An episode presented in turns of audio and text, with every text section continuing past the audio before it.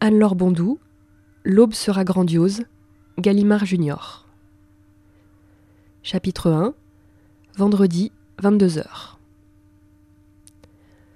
Cette histoire commence là, juste après l'embranchement entre Saint-Sauveur et Beaumont, sur la départementale qui traverse le plateau.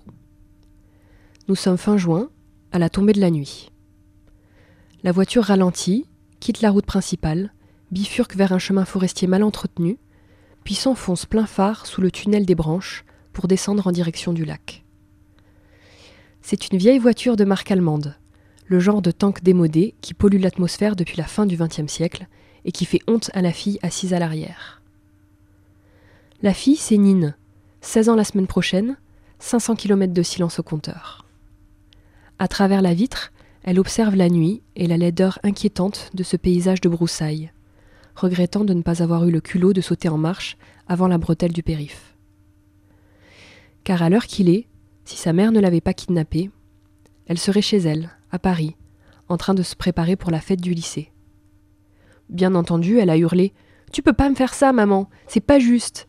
Toute la classe y sera, tout le lycée, tout le monde. S'en est suivi une longue liste de prénoms Margot, Béné, Iselle, Arthur, Samy, Kim, Manuela, censé convaincre sa mère de faire demi-tour. Mais les plaintes et les cris n'ont servi à rien. Le temps de le dire, la voiture fonçait déjà sur l'autoroute. Adieu Paris, adieu la fête.